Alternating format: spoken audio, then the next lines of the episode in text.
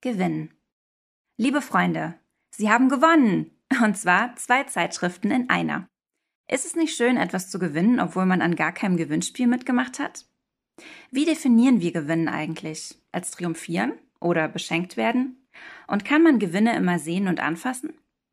Folgen Sie unseren Missionaren weltweit in ihre bildhaften Zeugnisse über errungene Siege, gewonnene Erkenntnis, neu entdeckten Mut. Und dann ändern Sie Ihre Perspektive und lesen, wie auch Verlust uns ermutigen kann, wie Loslassen uns Freiheit schenkt und wie Jesus aus Verlierern Gewinner macht.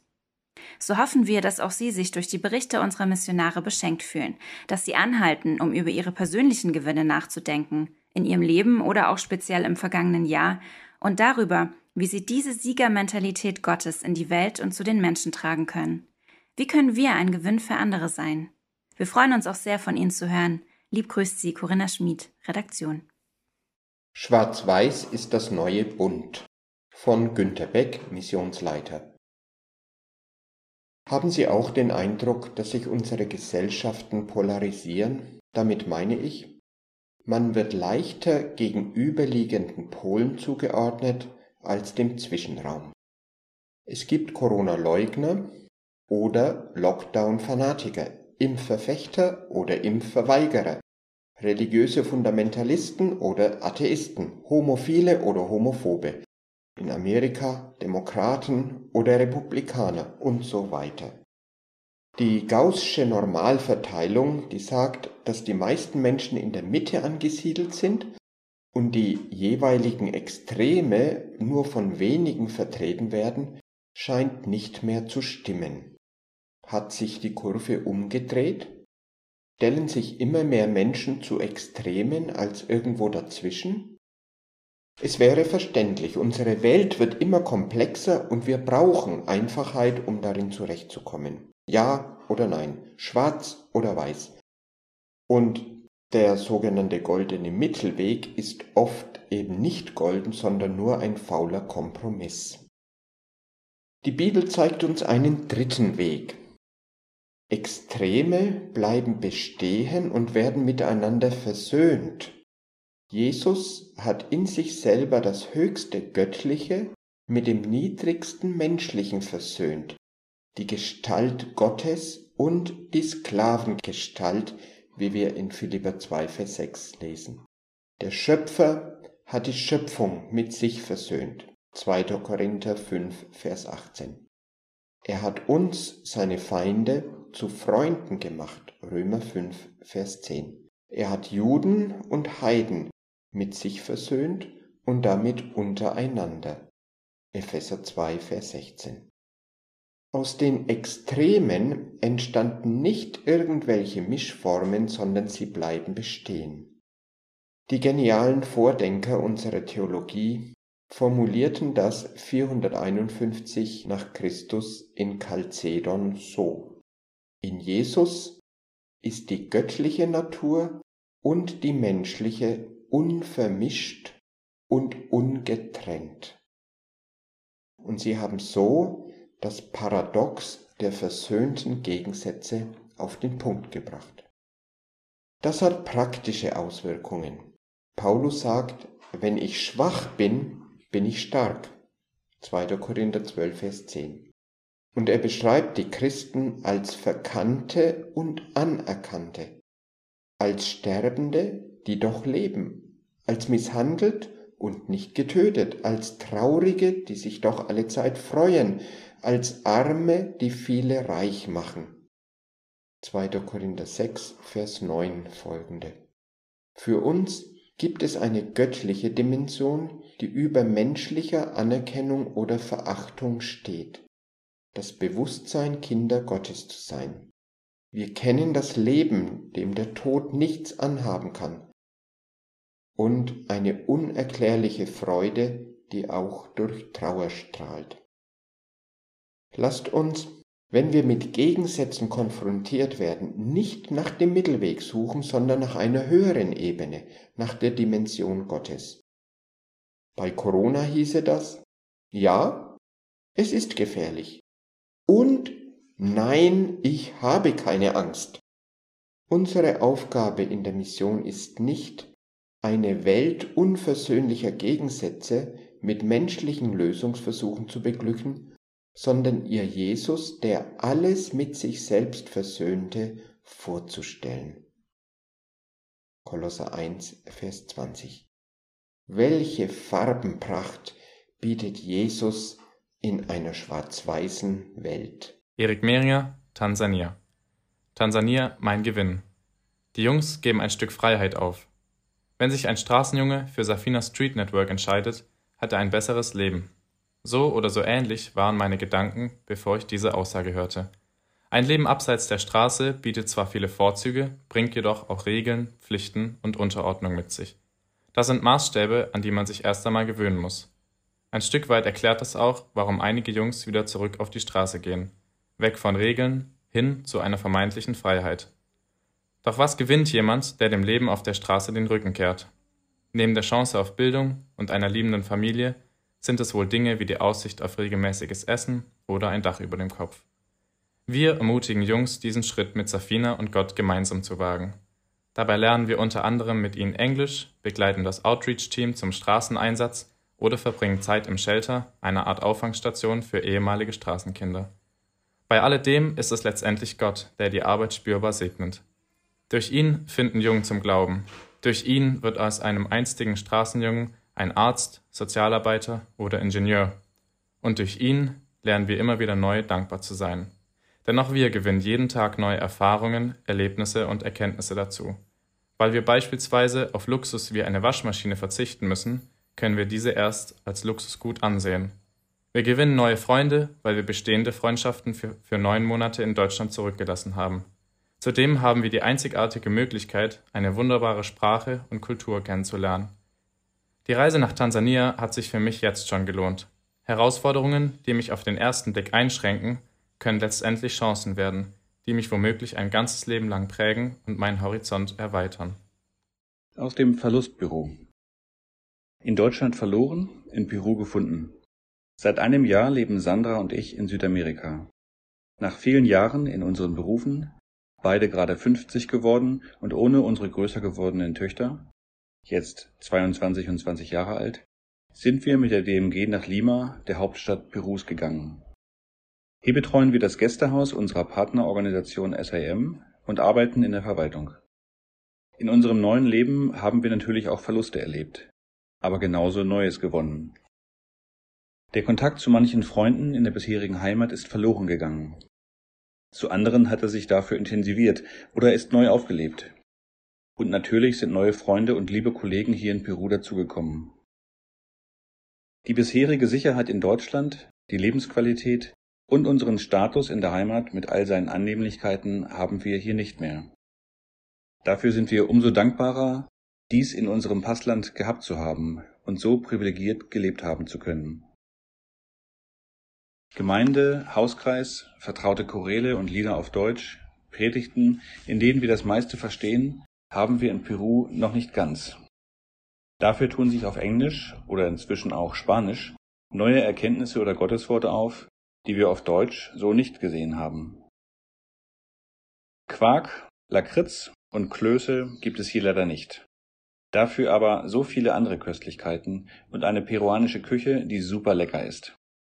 Und im Vergleich zu anderen Ländern sind wir hier sehr, sehr gut versorgt.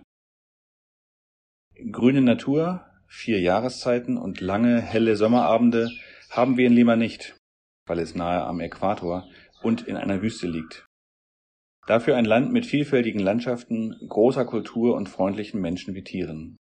Auf dem Foto in der Zeitschrift sind wir zu sehen mit einem Lama, das mit uns gemeinsam in Machu Picchu lacht.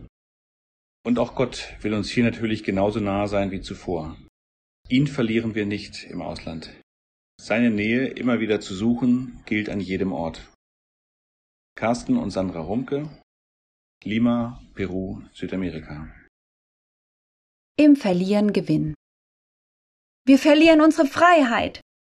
So hörte man es überall Anfang März, als es in Italien zum totalen Lockdown kam. Und mit total meine ich Total. Alles war geschlossen, außer eben die Lebensmittelmärkte. Meine Freiheit verlieren, das hörte sich für mich erstmal bedenklich an. keine Spaziergänge mehr, keine Treffen mit Freunden, keine Gemeindeversammlungen und vieles mehr. Zugegeben war es zu Beginn sehr beengend. Aber dann habe ich mich gefragt, kann ich als Christ überhaupt Freiheit verlieren? Wir können viel verlieren. Zeit, das Ziel, den Humor, liebe Menschen. Aber unsere Freiheit in Jesus? Niemals. Im Johannesevangelium sagt Jesus ganz klar im Kapitel 8, Vers 32. Wenn ihr bei dem bleibt, was ich euch gesagt habe, seid ihr wirklich meine Jünger. Dann werdet ihr die Wahrheit erkennen und die Wahrheit wird euch frei machen. Mit dieser Gewissheit haben wir also unsere Runden auf der Terrasse gedreht, haben unseren Nachbarn vom Fenster aus gegrüßt und da Kröcki die Einkäufe übernommen hat, habe ich wirklich sieben Wochen zu Hause verbracht. Nicht mal den Frühling habe ich mitbekommen. Aber ich habe so viel mehr gewonnen. Ich habe Jesus und sein Wort ganz neu erlebt. Ich habe meine Ängste verloren, weil er für mich schon alles gewonnen hat. Mehr, als wir je erbitten könnten. Ganz praktisch für unseren Dienst hier in San Sepolcro haben wir erlebt. Seit fünf Jahren wohnen wir hier und versuchen Menschen für Jesus und sein Wort zu gewinnen. Und nun hatten wir sämtliche Kontaktmöglichkeiten verloren. Wirklich? Nein. Auf einmal konnte ich den Englischclub in Zusammenarbeit mit der Stadtbibliothek auf YouTube halten und selbst Lehrerinnen haben es im Unterricht verwendet. Kröcki hat vom Esszimmertisch aus gepredigt und dies wurde in Hunderte von Haushalten ausgestrahlt. Meine Mädelsgruppe, die sich einmal im Monat bei uns zu Hause getroffen hatte, fand auf einmal wöchentlich statt. Fünf Mädels, die noch nie die Bibel aufgeschlagen hatten, lasen sie mit mir über Video. Mit Frauen, die ich nur vom Sehen her kannte, hatte ich über WhatsApp Austausch über geistliche Themen, bis hin zu einem Adventskalender, den ich an 36 Frauen versteckt habe. 25 Mal die Gelegenheit von Jesus zu erzählen, ein Lied als Anstoß zum Nachdenken nutzen, meine persönliche Geschichte mit Jesus. Nie hätte ich diese Möglichkeit gewonnen, wenn ich nicht meine Freiheit verloren hätte. Mit Jesus können wir gewinnen, auch wenn alles nach Verlieren aussieht. Und deshalb können wir nur mit Paulus Worten bekennen, dem, der so unendlich viel mehr tun kann, als wir erbitten oder erkennen, und der mit seiner Kraft in uns wirkt, Ihm gebührt die Ehre in der Gemeinde und in Jesus Christus, von Generation zu Generation, in alle Ewigkeit. Amen. Epheser 3, Vers 20. Thomas und Rebecca Kröckertskoten, Italien. Claudia Wendt, Russland. Wiedergewonnene Kindheit. Kannst du dir vorstellen, wie es ist, wenn deine Eltern dich so wenig haben wollen, dass sie dich gleich nach der Geburt verstoßen? Abraham weiß, wie sich das anfühlt. Denn genau dies ist das Schicksal dieses jungen Teenagers, der zur Volksgruppe der Roma gehört. Abraham wurde als ältestes Kind in Russland geboren. Liebende und fürsorgliche Eltern, ein Fremdwort für Abraham, der seine Kindheit bei seiner Oma verbrachte. Diese zog den Enkel unter sehr schweren Lebensbedingungen groß. Oft musste sie betteln. Sie zogen von Ort zu Ort, um zeitweilig bei Verwandten Unterkunft zu bekommen. Sein Vater kam mit dem Leben nicht klar, wurde drogen- und alkoholabhängig und saß auch im Gefängnis.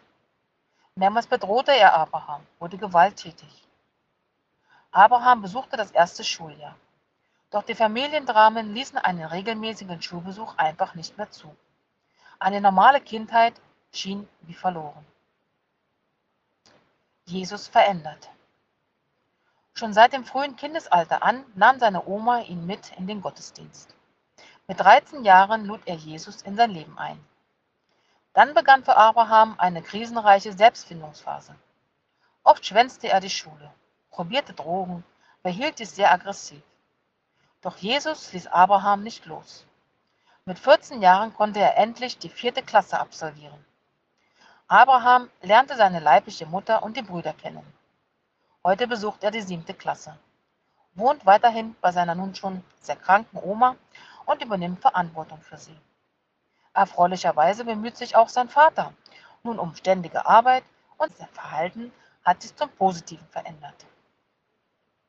Auf seinen Wunsch hin begannen wir, bei ihm zu Hause Bibelarbeiten durchzuführen und mit der Familie zu beten.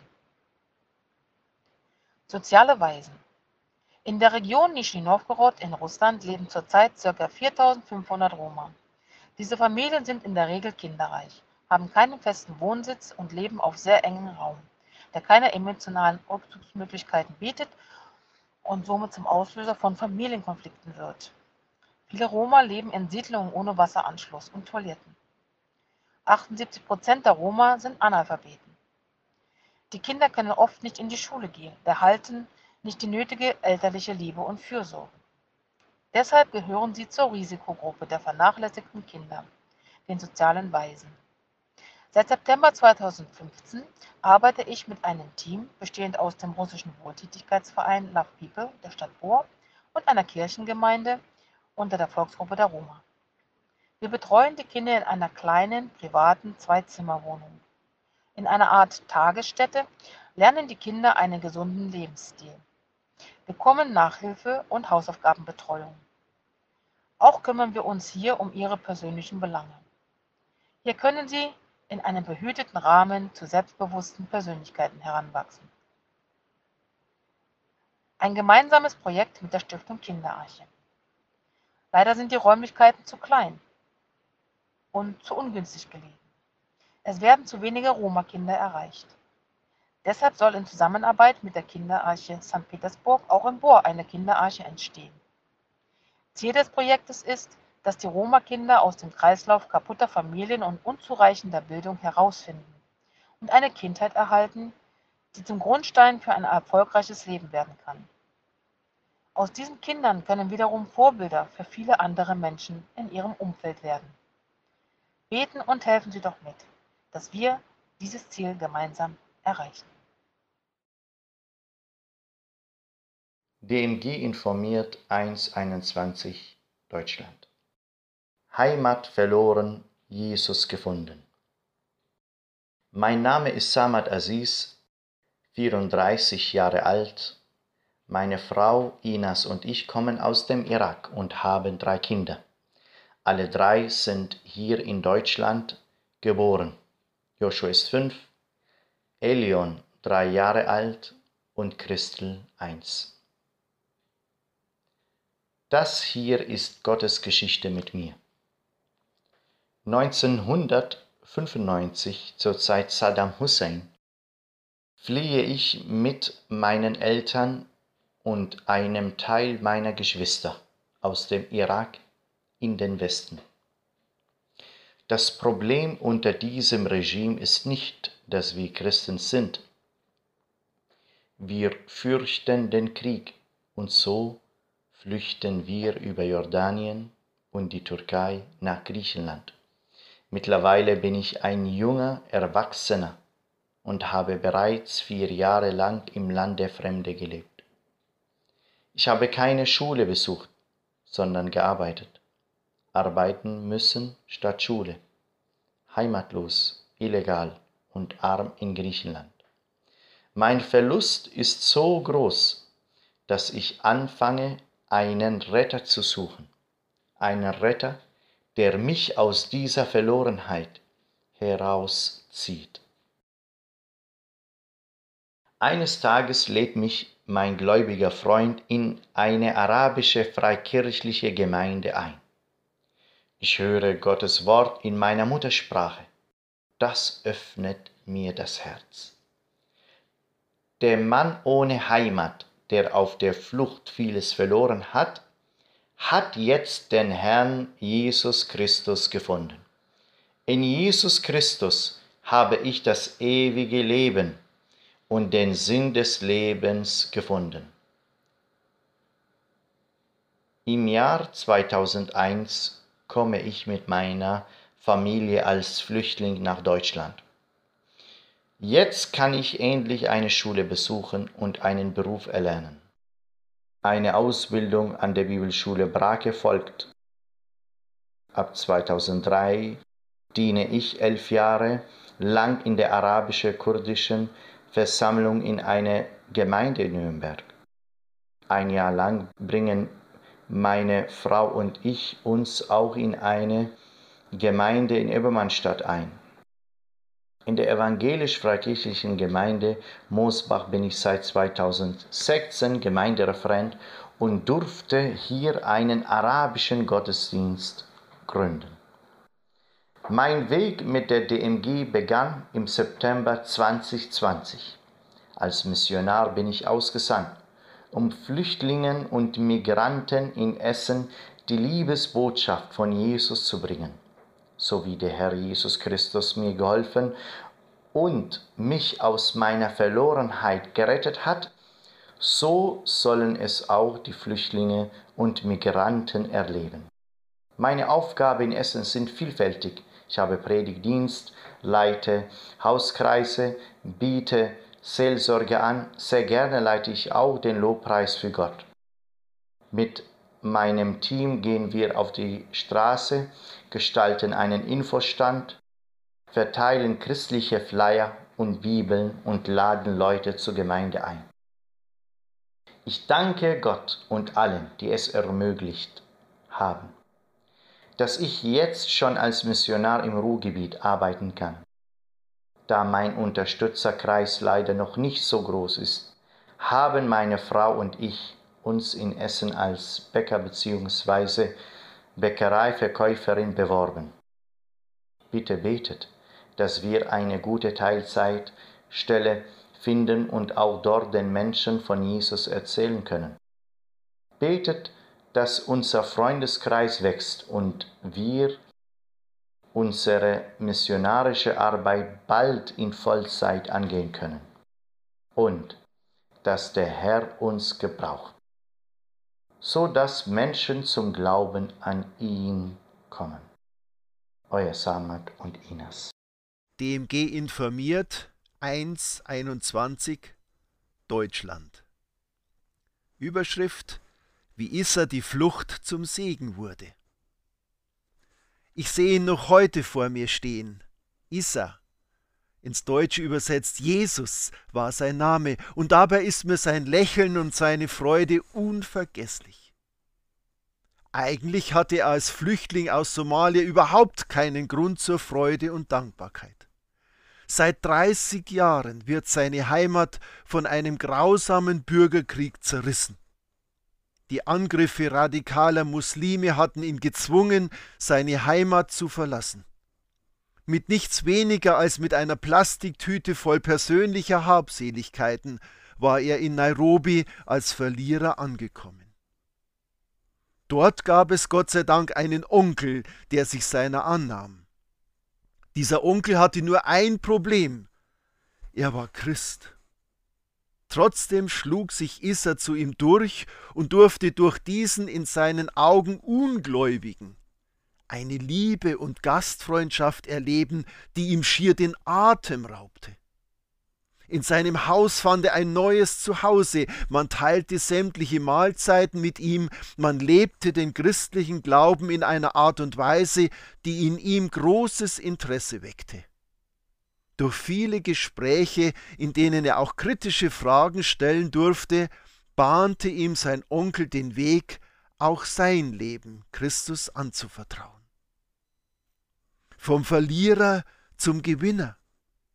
In diesen Monaten bei seinem Onkel wurde Issas Leben regelrecht auf den Kopf gestellt.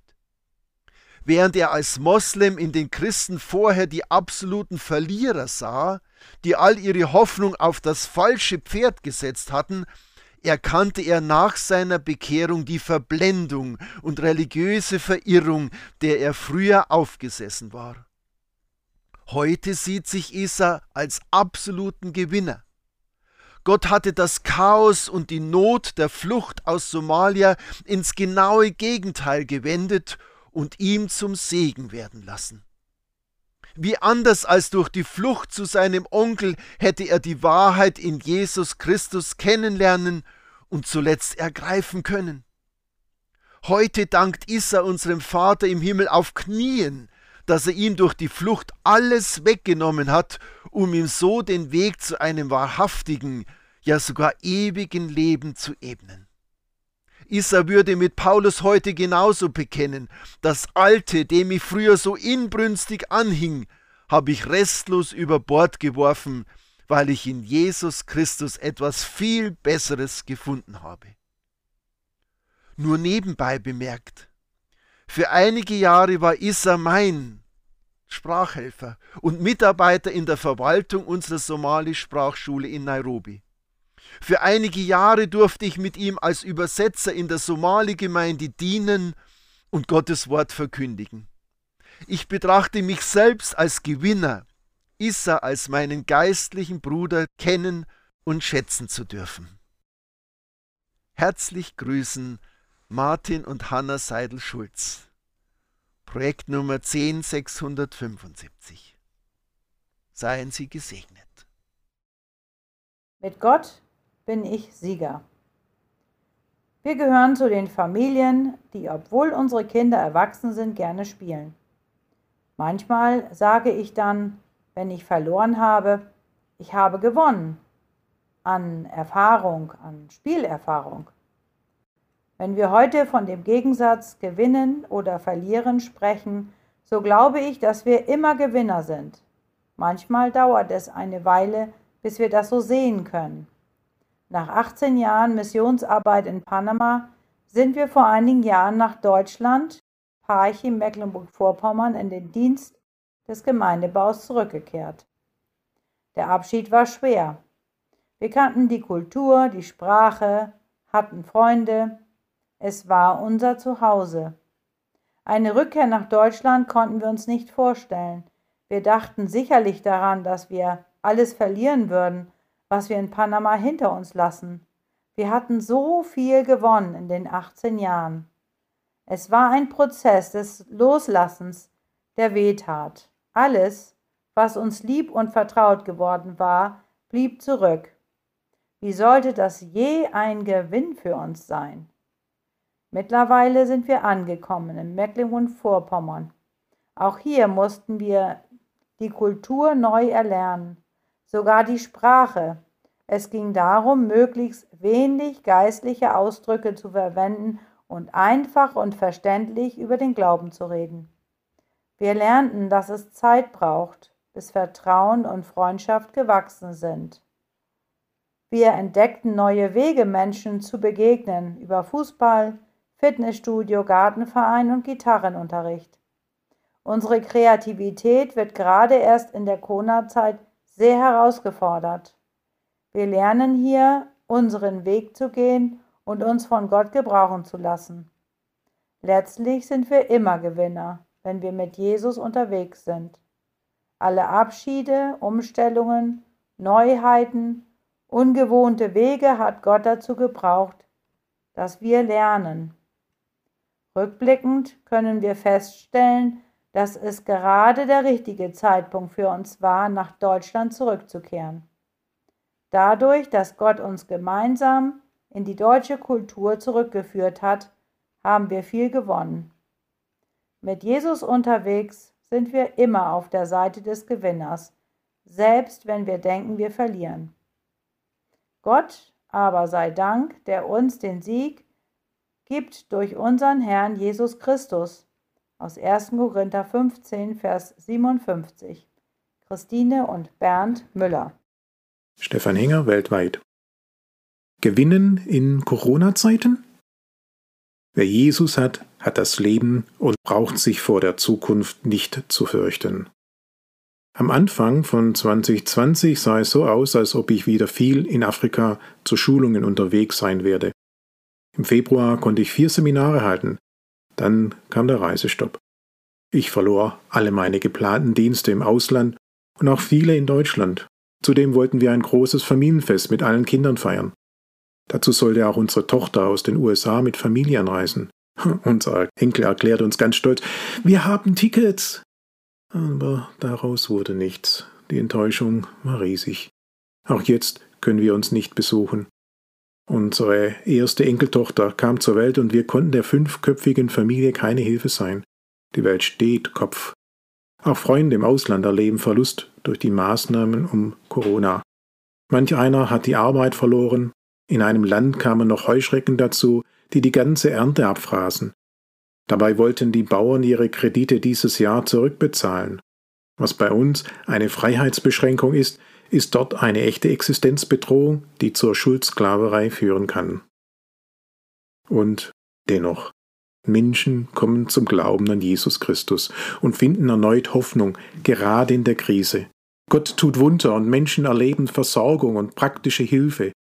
Wer Jesus hat, hat das Leben und braucht sich vor der Zukunft nicht zu fürchten. Auch bei mir persönlich hat Jesus geholfen. Gerade dadurch, dass viele Dienste ausgefallen sind, konnte ich meine Weiterbildung abschließen. Die wissenschaftliche Umfrage zu Risiko in der Mission hatte ich 2019 getätigt.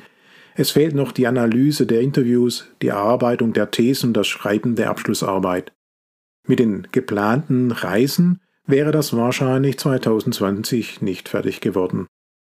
Der Verlust meiner Dienste gab mir die Möglichkeit, mich ganz auf meine Forschungsarbeit zu konzentrieren. Auch für meine Frau Dorothea ergab sich eine bessere Vorbereitung auf ihre Prüfung zum Heilpraktiker, die sie Ende Dezember bestanden hat. Wir erlebten Gottes Hilfe und Neuausrichtung und letztendlich einen Gewinn in Corona-Zeiten, der noch vielen Menschen zum Segen werden kann. Gewonnen, aber erst auf den zweiten Blick. Etwas unheimlich kam uns alles vor.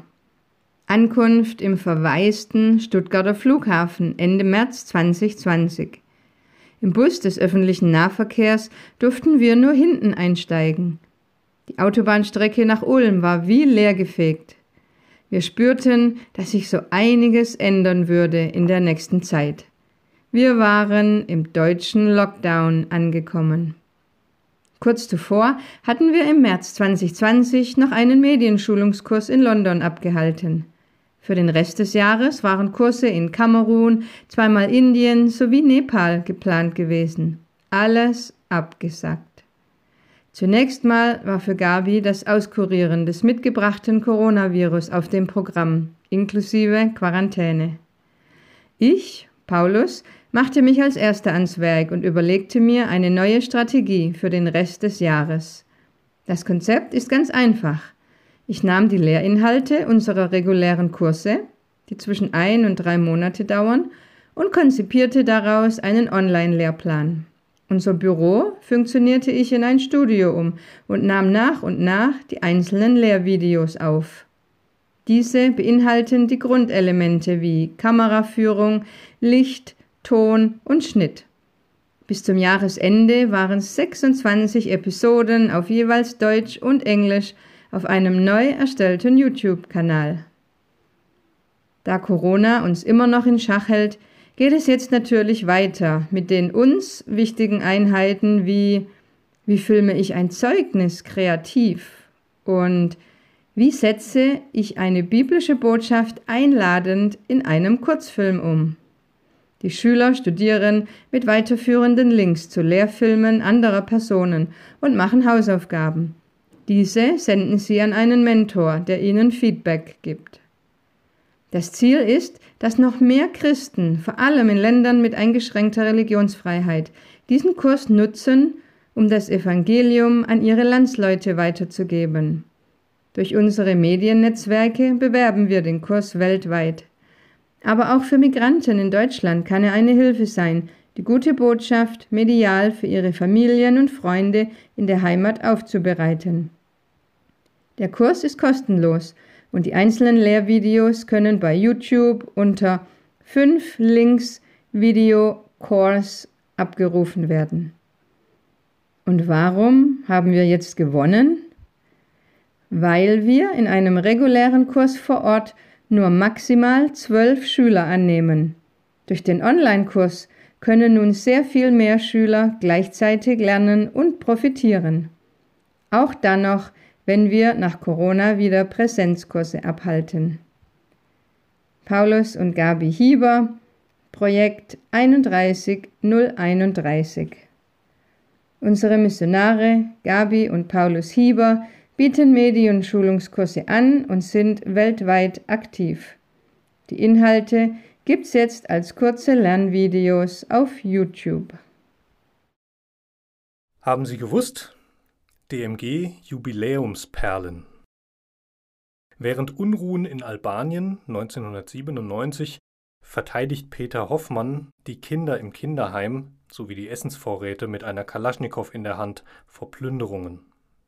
Missionar Kurt Fitt schwitzt bei minus 30 Grad, weil es in ihrem Einsatzland in Alaska im Winter sonst noch viel, viel kälter ist.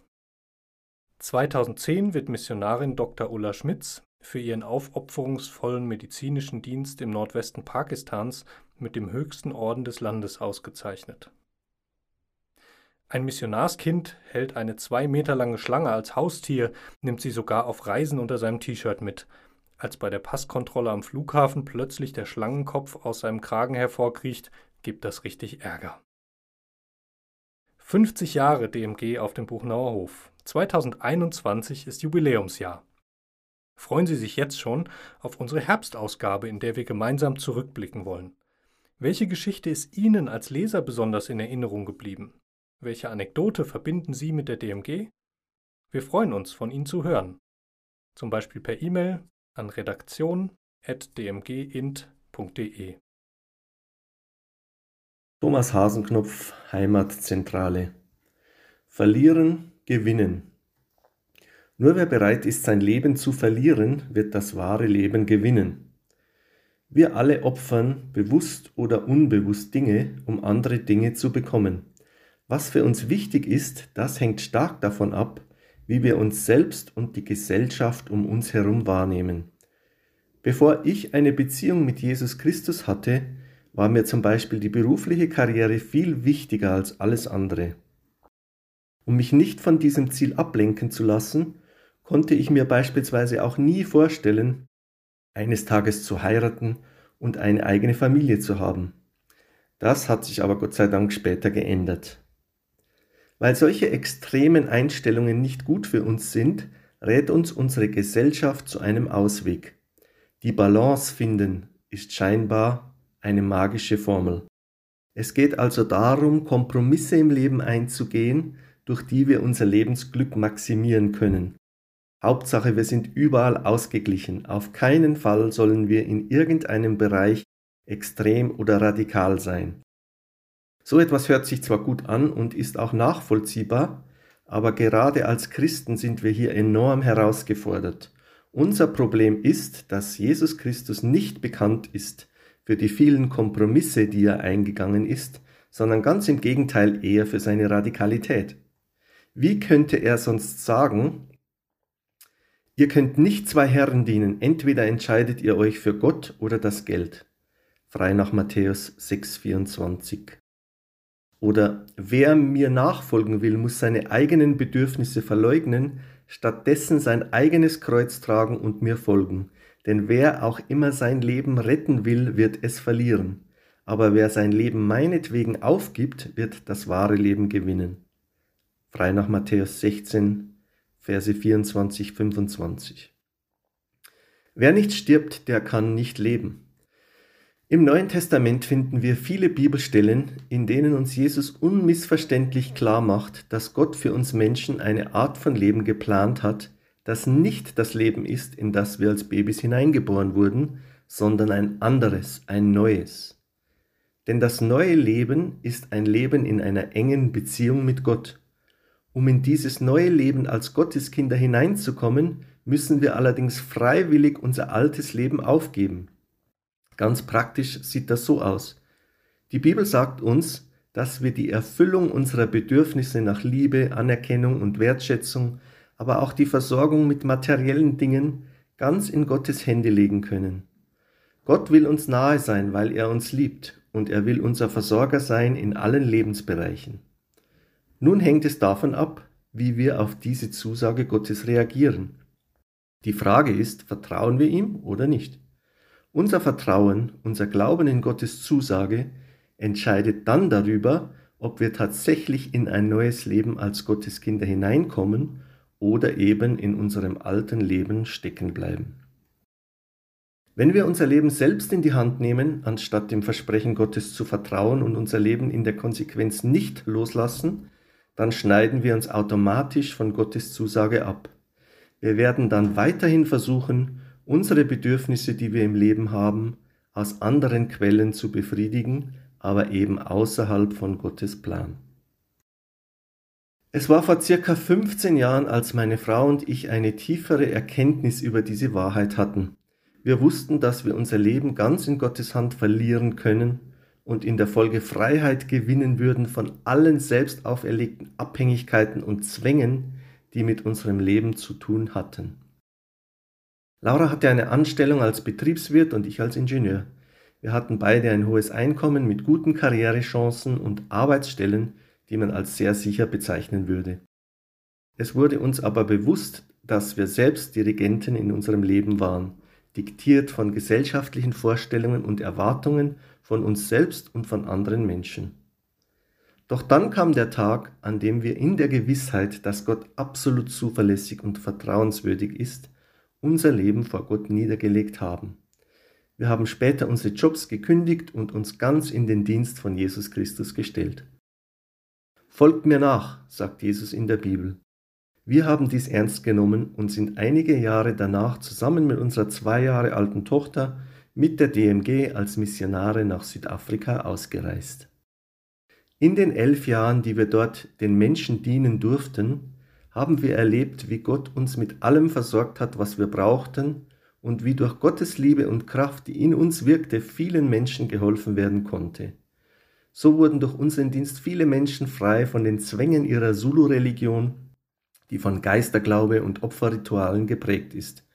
Wir konnten den Menschen dazu verhelfen, ihr altes Leben in der Abhängigkeit von den Launen ihrer Ahnengeister erfolgreich zurückzulassen und in ein neues Leben in einer innigen Beziehung mit Gott hineinzukommen. Genauso wie auch wir vor vielen Jahren mussten auch diese Menschen ihrem alten Leben absterben, es verlieren, so dass sie die Erfahrung des neuen Lebens machen konnten, das Jesus Christus allen Menschen anbietet, die sich auf seine Zusagen, die wir in der Bibel finden, einlassen. Nur ein bisschen sterben, geht das? In meiner Zeit als Missionar ergaben sich manche Diskussionen mit Menschen, die ehrlich genug waren, mir gegenüber zuzugeben, dass sie eigentlich nur so viel von ihrem alten Leben zurücklassen wollen, dass es gerade ausreicht, um in den Himmel zu kommen. Wie viel verlangt Gott tatsächlich von mir? wurde oft gefragt. Alles ist immer meine Antwort darauf. Natürlich wächst das Vertrauen Gott gegenüber mit den Erfahrungen, die wir mit ihm machen. Je besser wir Gott kennenlernen, desto einfacher wird es uns fallen, die Dinge loszulassen, von denen wir immer dachten, wir könnten ohne sie nicht leben. Schwierig wird es nur, wenn wir von vornherein Gott Vorschriften machen, wie weit er mit uns gehen darf und Lebensbereiche aus seiner Regentschaft ausklammern, weil wir dort doch lieber weiterhin selbst die Kontrolle haben wollen. Sagen wir aber mit vollem Herzen, ich gehöre ganz dir, auch wenn wir vielleicht in der Realität noch davon entfernt sind, ihm alles hinzugeben, dann ist das eine andere Sache. Im ersten Fall werden wir stecken bleiben, weil wir uns immer mit einer Hand an unserem alten Leben festhalten wollen. Im zweiten Fall wird Gott uns immer tiefer in die Abhängigkeit von ihm und in die Gemeinschaft mit ihm hineinführen und wir werden unser neues Leben in vollen Zügen genießen können. Auch meine Frau und ich hatten vor kurzem ein Erlebnis, das uns das nochmal bewusst machte. Als wir uns damals in die Mission nach Südafrika aufgemacht haben, haben wir uns dort von unseren Ersparnissen ein Haus gekauft, um Mietkosten zu sparen. Die Mietpreise in den Städten Südafrikas sind vergleichsweise sehr teuer und wir wollten mit möglichst wenig Spendengeldern unseren Lebensunterhalt bestreiten können.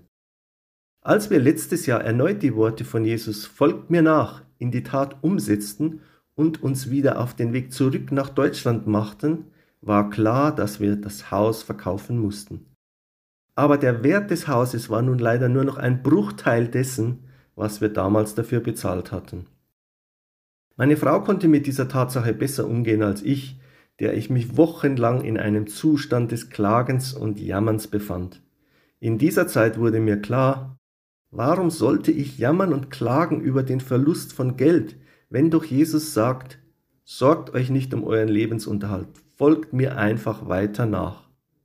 Frei nach Matthäus 6, die Verse 25 bis 34. Müsst ihr immer so radikal sein? Diese Frage wurde mir schon oft von Menschen gestellt. Aber umso mehr Jahre vergehen, in denen meine Frau und ich versuchen, Jesus Christus treu zu sein, desto klarer fällt unsere Antwort so aus. Ja, eigentlich schon. Auch wenn uns die Gesellschaft einzureden versucht, es ist kein Problem, wenn du religiös bist, Hauptsache du bist nicht zu sehr hingegeben. So bringt Jesus es mit seinen Aussagen, du kannst nicht zwei Herren dienen, und wer nicht für mich ist, der ist gegen mich, und wer nicht mit mir Menschen für Gott gewinnt, der führt sie in die Irre. Matthäus 12, 30 nach Hoffnung für alle. Ganz klar auf den Punkt, jemand, der sich ernsthaft an Jesus orientiert, der kann in vielen Bereichen keine Kompromisse mit den Normen der Gesellschaft eingehen. So wird jeder von uns, der Jesus wirklich ernst nimmt, zwangsweise die Gesellschaft genauso polarisieren, wie auch Jesus es getan hat, als er als Mensch unter uns verweilte. Nur wer bereit ist, sein Leben zu verlieren, wird das wahre Leben gewinnen. Verlieren. Editorial von Simon Georg, Leiter der Öffentlichkeitsarbeit. Bevor ich anfange, diesen kurzen Text aus der Zeitschrift für Sie vorzulesen, muss ich Ihnen vielleicht kurz erklären, was unsere Leser, die also die Papierzeitschrift in der Hand haben, jetzt vor Augen haben. Unsere Zeitschrift beschäftigt sich mit zwei Themen und das wird das ganze Jahr über so sein, dass wir zwei Wörter einander gegenüberstellen als Thema und dieses Mal ist es Verlieren und gewinnen. Und die Zeitschrift hat zwei Seiten und sie beginnt von zwei Seiten. Auf der einen Seite steht das Thema Verlieren auf dem Titel und auf der Rückseite sozusagen steht das Thema Gewinnen. Und man kann die Zeitschrift von zwei Seiten auch lesen. Ähm, und vielleicht muss man sich daran erstmal gewöhnen, das für Sie als Vorbemerkung, wenn Sie die Audiozeitschrift jetzt hören, damit Sie sich vorstellen können, worum es geht, auch in diesem Editorialtext. Ich lese jetzt das vor, was Sie auch in der Zeitschrift finden würden. Liebe Freunde, haben Sie auch den Eindruck, erstmal die Orientierung zu verlieren, wenn Sie unsere neue Zeitschrift aufschlagen? Vorne, hinten, hä? Wir hoffen, dass Sie die Missionsberichte in diesem Jahr mit genauso viel Spannung erwarten wie wir denn in den nächsten fünf Ausgaben sollen sich jeweils zwei Aspekte ergänzen, die wir sonst eher als Gegensätze betrachten. Darf man in der Arbeit an Gottes Auftrag übers Verlieren sprechen? Müssten wir uns nicht auf die positiven Seiten konzentrieren? Wer wird schon mitmachen, wenn Verluste zu erwarten sind? Das hätte sich Jesus auch denken können, aber er hat das Thema offen angesprochen und auch Jesus hat den Begriff nicht isoliert, sondern immer gegenübergestellt. Verlieren, finden. Verlieren, bewahren. Verlieren, behalten. Unsere Welt sieht Begriffe oft einseitig. So steht das englische Lost als Jugendwort des Jahres 2020 ganz alleine da. Verloren. Wir machen Ihnen Mut, lassen Sie sich bewusst ein auf das, was Ihnen begegnet, aber sehen Sie auch die andere Seite. In Gottes Händen können Gegensätze zum Gegenüber werden. Danke an David, unseren Mediengestalter, der es geschafft hat, unser Gegenüber-Magazin-Experiment grafisch umzusetzen. Womöglich hat er dabei ein paar Nerven verloren, aber hoffentlich begeisterte Leser gewonnen. Herzliche Grüße vom Buchenauer Hof. Zu suchen und zu retten, was verloren ist, von Corinna Schmid. Eines unserer Hauptanliegen ist, den von Gottes guter Nachricht unerreichten Menschen Zugang zu Jesus zu ermöglichen. Wir können ihre Probleme nicht lösen, Jesus schon. So werden wir für die nächsten drei bis vier Jahre einen besonderen, aber natürlich nicht ausschließlichen Fokus auf vier Regionen richten. An erster Stelle steht das Gebet. Beten Sie mit uns, dass diese Menschen Gott begegnen, dass sie für ihn gewonnen werden. Vergessenes Zentralasien. Zentralasien erstreckt sich vom Kaspischen Meer im Westen nach China im Osten, von Afghanistan im Süden bis nach Russland im Norden.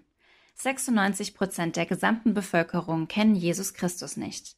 Von den 550 Volksgruppen sind 383 unerreicht. Die fünf nachsowjetischen Regionen in Zentralasien werden umgangssprachlich als die Stan-Länder bezeichnet. Kasachstan, Kirgisistan, Tadschikistan, Turkmenistan und Usbekistan. Auf diese wollen wir unser Hauptaugenmerk legen. Kasachstan zum Beispiel, das neuntgrößte Land auf der Erde, ist Heimat für über 100 verschiedene Volksgruppen. Die am meist verbreitete Religion ist der Sunni-Islam und die kleinste religiöse Minderheit sind russisch-orthodoxe Christen. Gerade mal zwei Prozent der Gesamtbevölkerung sind evangelikale Christen. Beten Sie für die Christen in Zentralasien und speziell den Stan-Ländern und für die Veränderung der Menschen durch die frohe Botschaft. Katholisches Europa. In der Corona-Krise sagte unsere Missionarin in Italien angesichts der vielen Italiener, die Maria um Hilfe anflehen, verzweifelt, wenn sie es jetzt nicht verstehen, wann dann? Europa gilt traditionell als christlicher Kontinent, in dem sich auch heute noch die Mehrheit der Menschen als Christen verstehen. Doch nicht Religion oder Frömmigkeit, nicht einmal der Glaube an den einen Gott rettet aus Sünde und Tod, sondern nur Jesus. Wer an den Sohn Gottes glaubt, der hat das ewige Leben. Wer aber nicht auf ihn hört, wird nie zum Leben gelangen, sondern Gottes Zorn wird für immer auf ihm lasten. Johannes 3, Vers 36. Darum muss Jesus auch in Europa wieder bekannt gemacht werden. Beten Sie dafür, dass die Menschen im katholischen Europa, besonders in Italien, Spanien, Frankreich, Portugal und Polen, sich von dem lebendigen Jesus überraschen lassen. Unerreichter Tschad. Die Republik Tschad ist ein Binnenstaat in Zentralafrika, umgeben von Libyen, dem Sudan, der Zentralafrikanischen Republik und Niger, Nigeria und Kamerun. Besonders der nördliche Tschad ist unerreicht vom Evangelium. Die Region ist politisch sehr instabil. Die Volksgruppe der Tubu Teda sind zu 100 Prozent islamisch und kennen die Bibel nicht. Sie sind Wüstenkrieger, die in der östlichen und der Zentralsahara wohnen. Ihre harten Lebensbedingungen, extreme Armut und das abgeschiedene Leben haben aus ihnen ein hartes Volk gemacht was oft gewalttätige Auseinandersetzungen mit benachbarten Stämmen mit sich bringt. Beten Sie für die Missionare in der Pioniersarbeit, die im Tschad bereits Gemeinden bauen, aber nur sehr wenig Veränderung sehen. Beten Sie für die Zusammenarbeit mit den Einheimischen und für die nächste Generation an Missionaren. Lassen Sie uns beten, dass Gott die Menschen im Tschad berührt. Hinduistische Welt. Auf der Welt lebt rund eine Milliarde Hindus. Das sind etwa 15 Prozent der gesamten Weltbevölkerung. Die meisten leben in Indien, Nepal und Bangladesch. Ein großer Teil der hinduistischen Welt ist bisher von der christlichen Botschaft noch kaum erreicht. Hindu zu sein basiert in erster Linie darauf, in eine hinduistische Familie hineingeboren zu werden.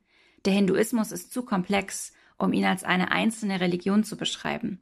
Innerhalb des Hinduismus gibt es keine zentrale Orthodoxie, kein Glaubensbekenntnis oder eine Reihe an Glaubenssätzen, die herangezogen werden könnten, um ihn zu beschreiben. So ist der Hinduismus überall zu finden und prägt auch die westliche Kultur stärker, als uns bewusst ist. Ihre Zahl im deutschsprachigen Raum liegt bei etwa 100.000. Beten Sie, dass Gott uns auch hier in Deutschland die Möglichkeit gibt, mit Hindus Freundschaft zu schließen. Beten Sie, dass Hindus aus den Traditionen ausbrechen können, in die sie hineingeboren wurden, und dass sie Jesus Christus als Licht der Welt und ihren Retter kennenlernen. Martin und Joy Koch, Kenia. Wer hat gewonnen? Anfang November sind wir von unserem Heimataufenthalt zurück nach Ilchakwai gekommen. Wir dachten, dass die Zeit super gelaufen ist, unsere Vertretung dort gut geklappt hat und wir nun anfangen können, ein Kirchengebäude für unsere Gemeinde zu errichten.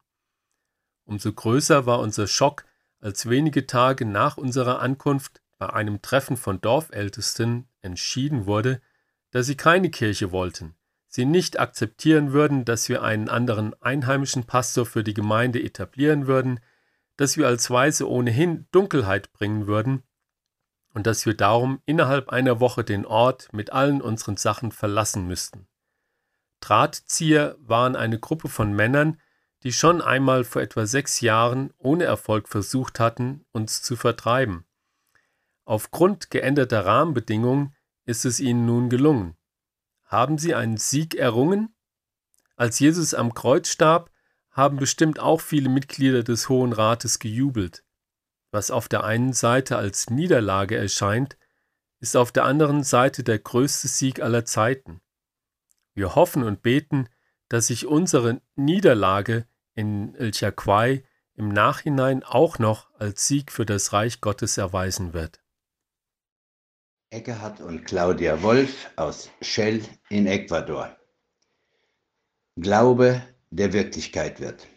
Seit 2013 arbeiten wir an unserem Krankenhausprojekt in Shell im östlichen Tiefland Ecuadors in einem ehemaligen Hospital einer US-amerikanischen Mission. Wir haben viel verloren. Zunächst das Vertrauen unserer alten Mission, ob wir das auch alles schaffen. Doch wir gaben nicht auf und das Vertrauen wuchs. Wir haben in einem gemieteten Haus angefangen, dann konnten wir ins alte Hospital zurückkehren, haben es bis jetzt zu über der Hälfte von Grund auf renoviert und es funktioniert derzeit als Tagesklinik. Wir konnten inzwischen die Hälfte des Kaufpreises abbezahlen. Wir haben Träume verloren. Wenige Missionare wollen mitarbeiten. Wir hatten viele Fachkräfte bei uns oder fast.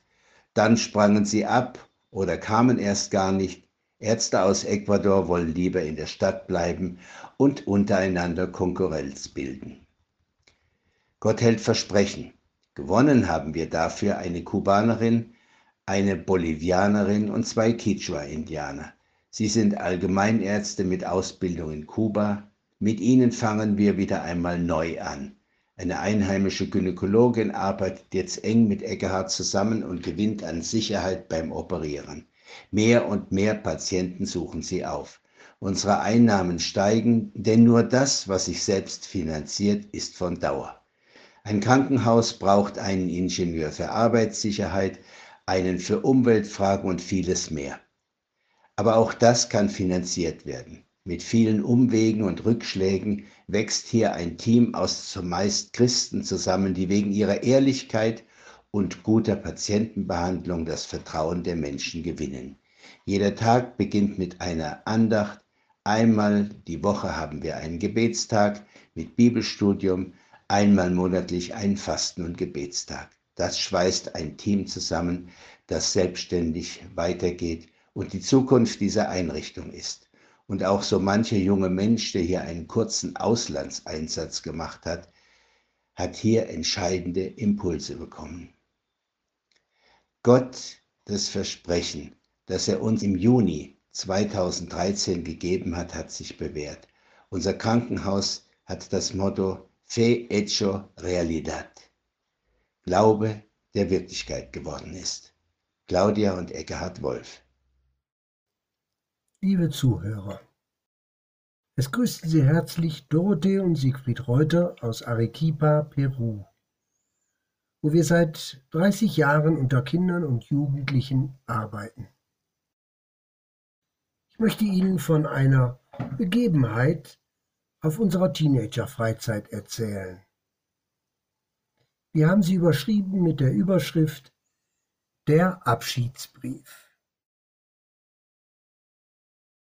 Javier rückt auf der Bank neben der Pferdekoppel näher zu mir heran und fragt, ob ich mit ihm etwas abseits gehen könnte.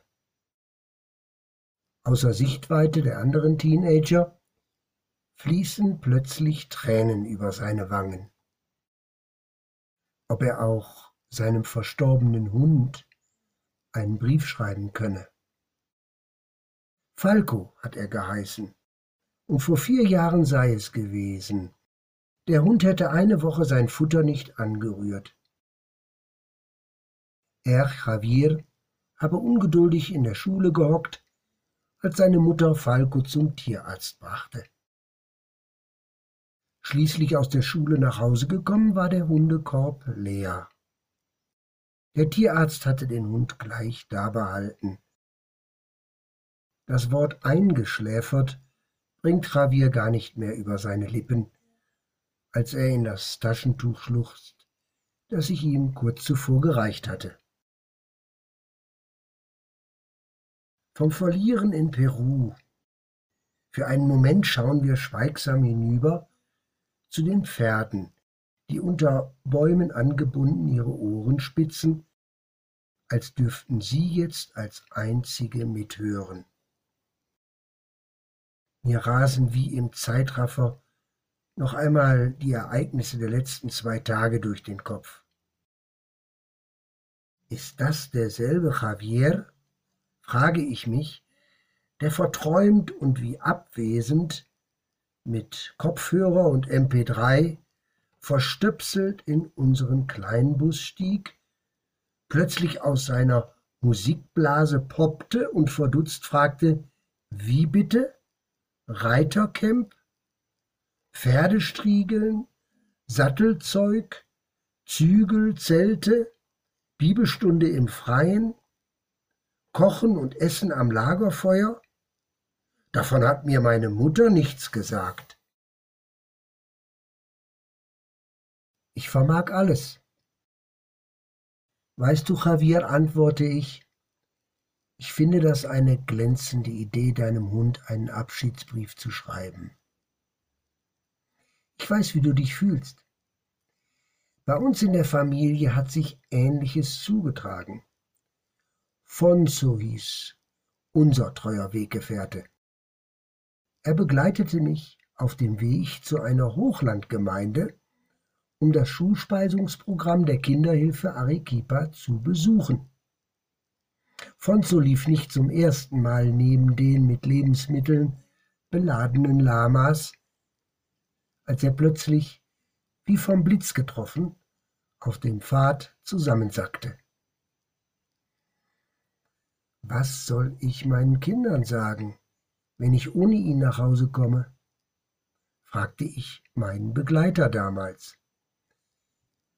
Dir wird Christus schon das Richtige in den Sinn geben, ermutigte er mich und fünf Tage später wurde ich wie üblich von meinen Kindern in der Garageneinfahrt erwartet. Nur Fonzo bellte nicht wie üblich. Als hätte unsere Tochter Rosita etwas geahnt, nimmt sie mir die Worte aus dem Mund. Ist Fonzo gestorben? Als Familie haben wir uns dann in die Arme genommen, gebetet ein kleines Holzkreuz gebastelt und im Garten eine Blume gepflanzt. Wir erzählen uns noch heute von ihm. Wow, was für eine Geschichte, mein Javier, und fängt an, seinen Brief zu schreiben. Am Nachmittag gravieren wir Leder Javier zeigt mir seine schön verzierte Handarbeit. Darin werde ich meinen Brief einwickeln und ihn im Park vergraben. Mit Stempel eingraviert ist zu lesen, ich vermag alles durch den, der mich stark macht. Jesus Christus. Sabrina, Israel, gewinnen. Das perfekte Geschenk. Jedes gute und vollkommene Geschenk kommt von oben und kommt vom Vater der himmlischen Lichter herab, der sich nicht wie wechselnde Schatten verändert. Jakobus 1, Vers 17. Diesem Vers aus der Bibel kann ich mehr als nur zustimmen. Gott weiß genau, zu welcher Zeit wir bereit sind, dorthin zu gehen, wo er uns haben und gebrauchen möchte. Mein Ausreisetermin wurde häufig verschoben, und ich habe erst nicht verstanden, warum. Ich war mir unsicher, ob es das Richtige ist, nach Israel zu gehen. Aber jetzt bin ich hier und kann sagen, es war definitiv die richtige Entscheidung, hierher zu kommen. Es war eben nur noch nicht der perfekte Plan von Gott, mich gleich beim ersten Termin loszuschicken. Stattdessen durfte ich noch eine wunderschöne Zeit mit Freunden und Familie verbringen. In der Quarantäne zuvor hatte ich eine so intensive Gemeinschaft mit Gott wie nie zuvor. Dafür bin ich unglaublich dankbar mit Gott in Israel. Seit drei Monaten darf ich nun schon in Israel sein und hier sehen, wie er durch die unterschiedlichsten Menschen etwas in anderen Menschen bewirkt. Meine Arbeit bei Shevet Achim besteht darin, herzkranken Kindern und ihren Familien zu helfen. Bei verschiedenen Untersuchungen oder auch Operationen begleiten wir sie. Die Kinder, die gerade nicht im Krankenhaus sind, leben neben uns im Haus. Wir verbringen Zeit mit ihnen und kochen zum Beispiel Kurdisch oder Arabisch mit ihnen. Es ist eine wundervolle Arbeit, die hier gemacht wird, und die Zusammenarbeit mit dem Team vor Ort, welches momentan aus mir und vier weiteren Freiwilligen besteht, macht so viel Spaß und klappt sehr gut. Gott verherrlicht sich und sein Wesen in dieser Organisation auf eine wunderbare Art und Weise. Ein dreijähriger Junge aus Kurdistan, durfte eine unglaublich schnelle und wunderbare Heilung erfahren. Er war gerade mal einen Monat hier, wurde operiert, hat sich innerhalb einer Woche hervorragend davon erholt und durfte dann gehen. Der Vater von dem Jungen war unglaublich dankbar für alles, was wir für seinen kleinen Jungen getan haben. Ich bin mir sicher, dass dieses Geschenk, dieser Gewinn von Gott kommt und dankbar dafür, dass wir wissen dürfen, wem wir alles zu verdanken haben. Der Grund, auf dem wir stehen. Viele kurdische oder auch arabische Menschen, die hierher kommen, erzählen immer wieder fröhlich, dass sie Verwandte haben, die in Deutschland leben. Ab und zu kommt es dann auch vor, dass wir mit ihnen telefonieren und Deutsch mit ihnen sprechen können, was oft lustig und auch sehr wertvoll ist. Die Arbeit hier und auch die Menschen sind sehr vielfältig, aber in Gottes perfektem Plan und zu seiner Zeit zusammengeführt, so wie unser Team. Was sehr beeindruckend für mich ist, dass die kurdischen und arabischen Familien häufig gut miteinander auskommen, obwohl ihre Länder Auseinandersetzungen miteinander haben. Dies liegt garantiert daran, dass Gott das Fundament von Javid ist. Wäre er nicht die Grundlage, dann wäre es zwar möglich, die Arbeit hier auszuführen, aber sie wäre definitiv nicht so gesegnet, wie sie es ist. Was für ein Geschenk. Europa, Bulgarien. Was wir durchs Verlieren gewinnen. Universitäten sind geschlossen. Die Online-Vorlesungen finden nur teilweise statt. Es gibt kaum Möglichkeiten, den kleinen Wohnheimzimmern zu entfliehen, und Studienanfänger haben kaum eine Möglichkeit, Beziehungen aufzubauen. Eine Studentin aus Togo berichtet, ich bin seit drei Monaten hier, aber ich kenne niemanden. Ich habe mein Zimmer nur zum Einkauf von Lebensmitteln verlassen. In der Arbeit mit Studenten haben wir in unserem Team den Fokus auf internationale Studenten in Sofia, Bulgarien gelegt. Unser Wunsch ist es, Kulturen zu verknüpfen, die Botschaft von Jesus zu teilen und Christen in ihren Herausforderungen an der Uni zu unterstützen. Trotz der Einschränkungen dürfen wir uns in kleinen Gruppen treffen und für die Studenten da sein. Unter anderem geben wir die Möglichkeit, uns über existenzielle Themen des Lebens wie Hoffnung, Freiheit und Leid auszutauschen und anhand einer biblischen Geschichte von Jesus zu lernen. Ein sudanesischer Student erzählt, dass er noch nie einen solchen Ort erlebt hat, an dem er so offen und ehrlich seine Fragen stellen darf. Einen solchen Ort, an dem jeder willkommen ist, jeder seine Fragen stellen darf und die Liebe Jesus sichtbar und spürbar wird, den wollen wir den Studenten geben. Einen solchen Ort braucht es mehr denn je, wenn alles geschlossen hat. Von einem nigerianischen Studenten erfahren wir, ich hatte mich die letzten Wochen sehr einsam gefühlt.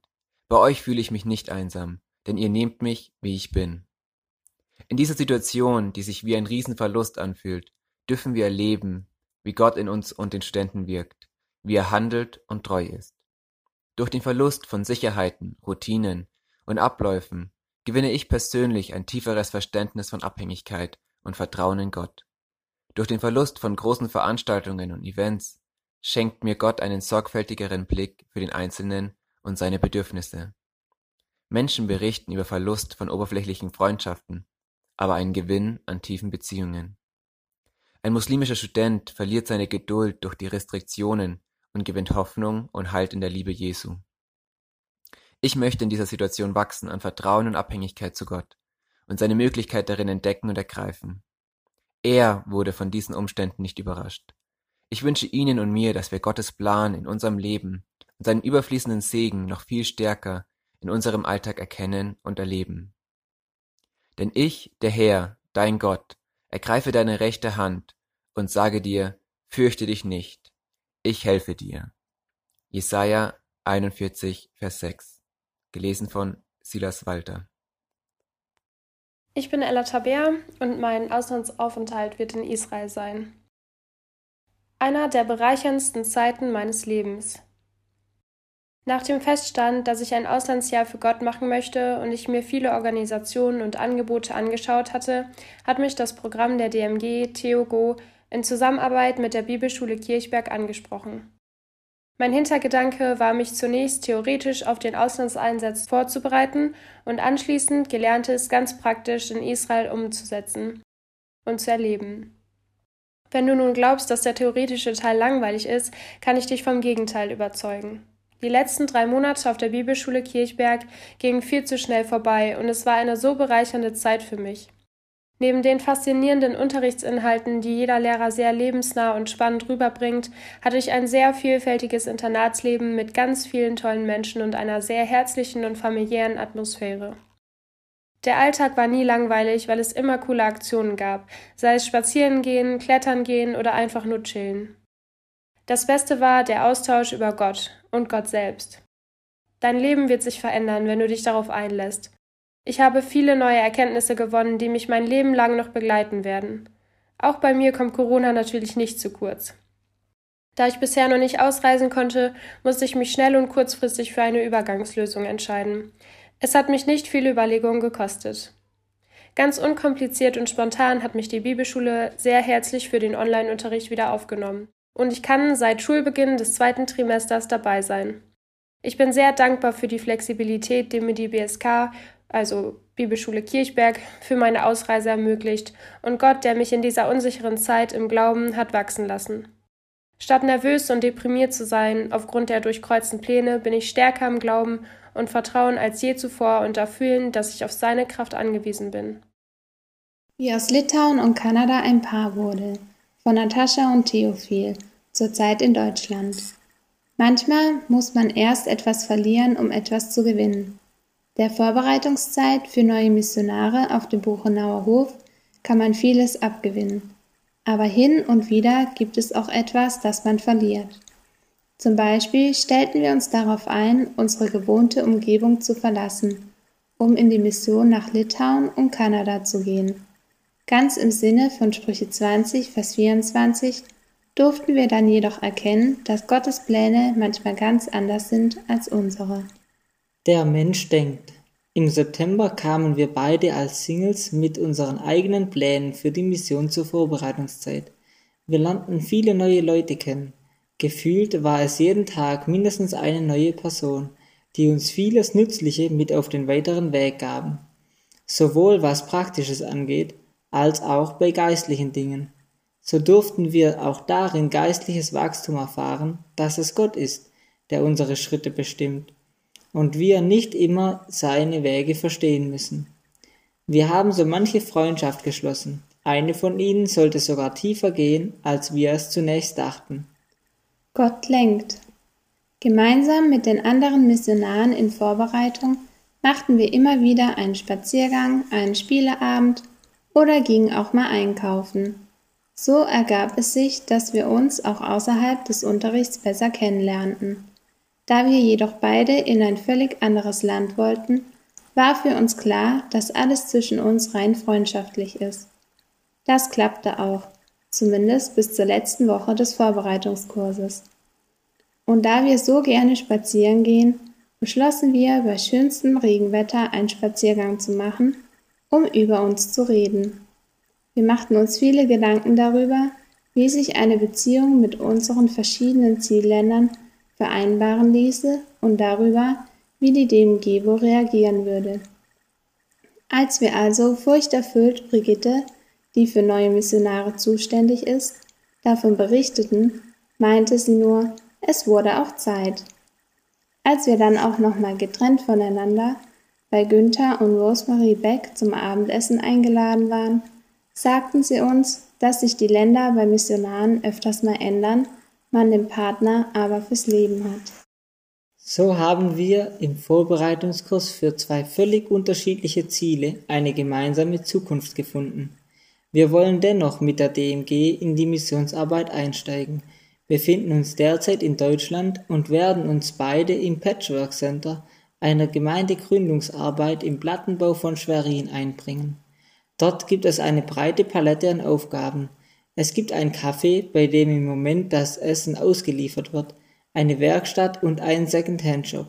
Das Wichtigste ist aber das Leben, Arbeiten, Zeit verbringen mit den Menschen im Stadtteil und entdecken, wie das Evangelium dort Fuß fassen kann.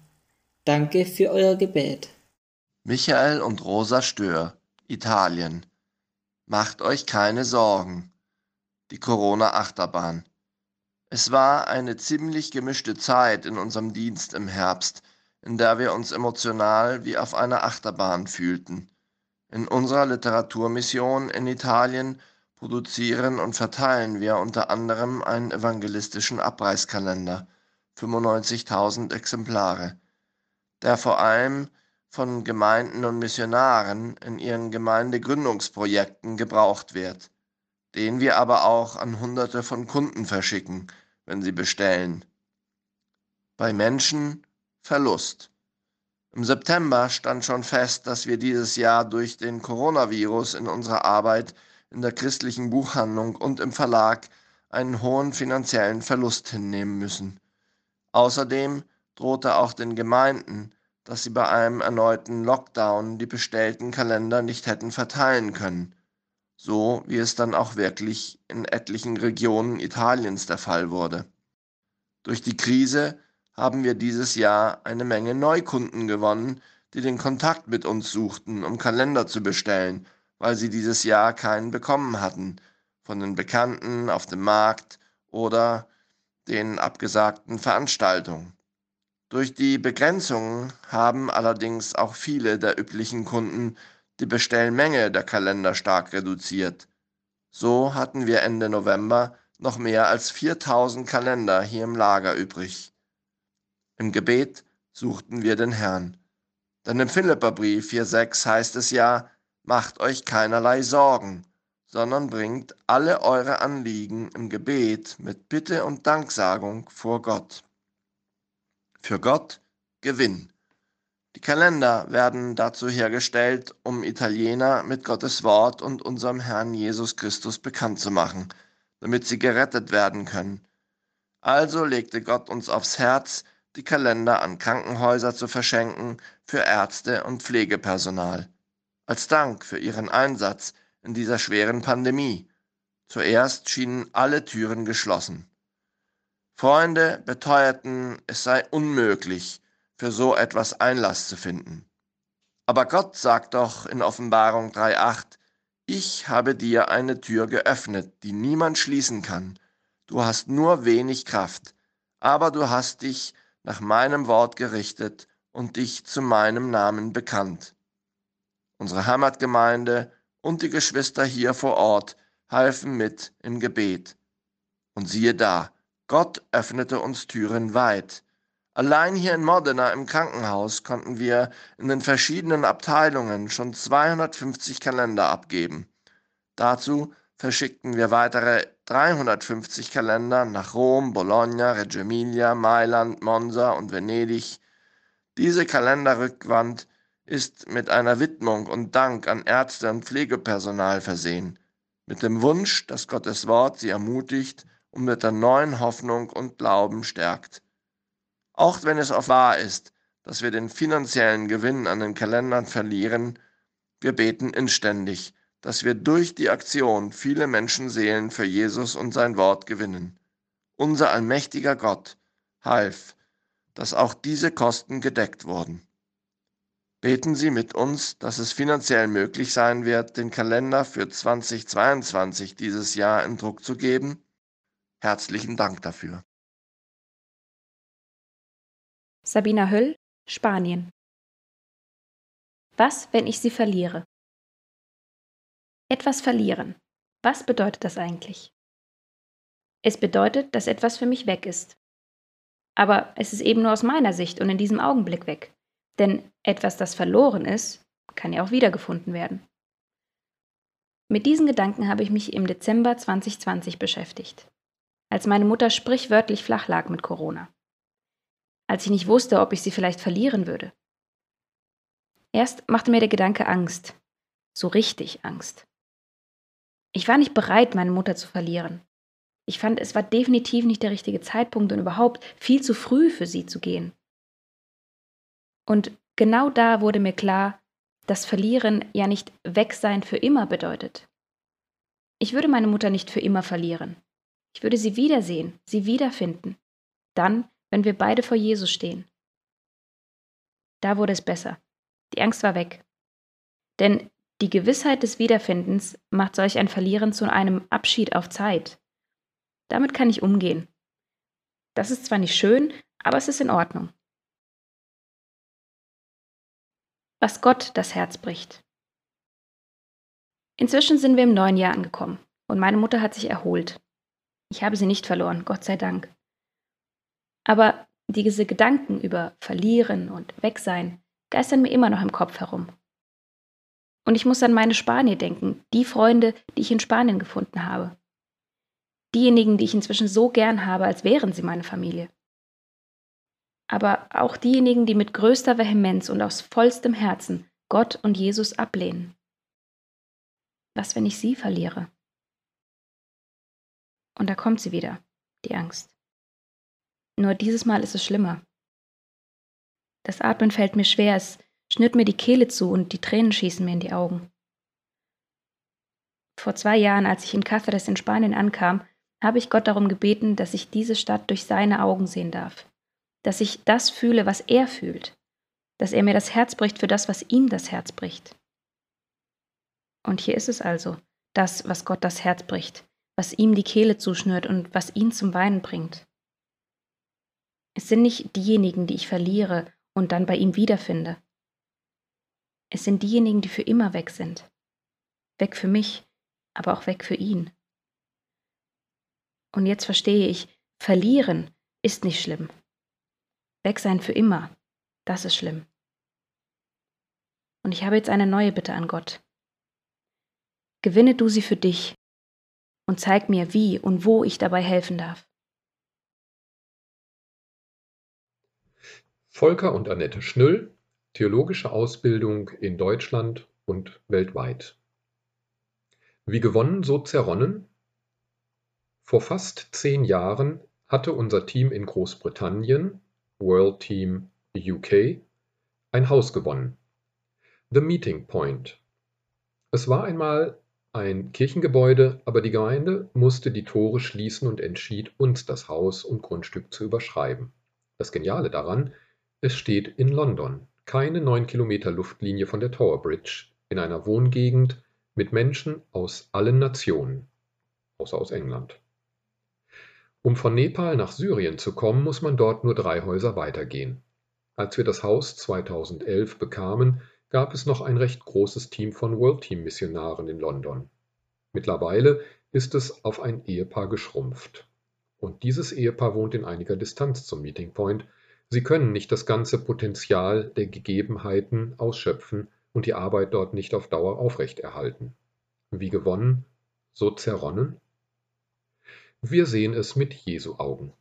Das Feld ist reif zur Ernte, die Möglichkeiten sind immens, Lassen wir uns auch von Jesus bewegen, für Arbeiter zu beten? Konkret beten wir um einen Evangelisten mit Unternehmergeist und Leitungsfähigkeiten. Am besten noch mit britischem Pass. Seit Großbritannien nicht mehr zur EU gehört, sind Visafragen auch für Europäer komplex geworden. Vielen Dank, dass Sie mit uns mitbeten. Markus und Monika Völker weltweite theologische Ausbildung. Endlich ziehen wir wieder mal um. Juhu, begeistert planen, großzügig aussortieren, fröhlich weggeben, entspannt packen, herzliche Abschiedsparty, Reise mit übersichtlichem Gepäck, routiniertes Einräumen im neuen Zuhause, Abschied, Umzug, Neuanfang, für Missionare gehört das Umziehen doch zum Alltag und funktioniert quasi nach dem Motto Umzug, wo ist dein Stachel? Nehmen wir es wirklich alle so locker? Mögen alle Missionare dieses Herumziehen? Fühlen sie sich unwohl im Gewohnten und sehnen sie sich ständig nach Neuem? Ich glaube nicht. Und dennoch kommt es für mich sehr darauf an, mit welcher Einstellung ich umziehe. Sehe ich nur das, was ich verliere, oder konzentriere ich mich auf das, was ich gewinne? Kann ich mich für das eine oder andere entscheiden? Wir sind dieses Mal nur innerhalb Deutschlands umgezogen. Als wir vor 16 Jahren nach Peru zogen und vor zwei Jahren wieder zurück, war das deutlich weiter und umständlicher. Nun wohnen wir in einem Hoffnungshaus und damit Tür an Tür mit verschiedenen Kulturen, um mit ihnen Leben zu teilen und Gottes Liebe ganz praktisch weiterzugeben.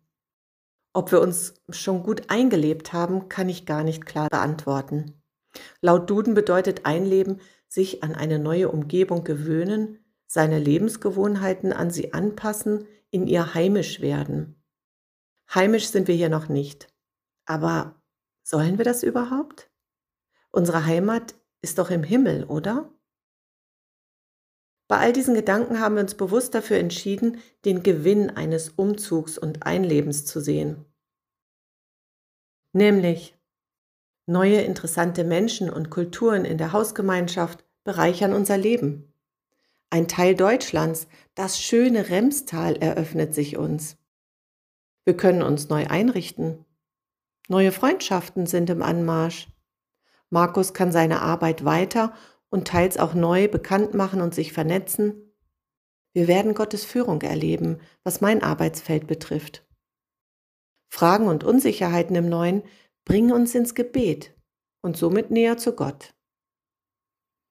Auch wenn ich trotzdem manchmal wehmütig an die Dinge, Menschen, Situationen denke, die ich verloren habe oder zumindest loslassen musste, dann hilft mir die Entscheidung, meinen Blick auf Gott zu richten und mich von ihm beschenken zu lassen. Wir werden auf jeden Fall dazu gewinnen. Wir Völkers arbeiten weiterhin mit der DMG und der Organisation SEAN, um es Menschen auf der ganzen Welt zu ermöglichen, durch ein leicht verständliches, günstiges und sofort umsetzbares Jüngerschaftsprogramm Gott besser kennenzulernen. Mehr Infos bekommt ihr auch unter unserer Website www.völker.news.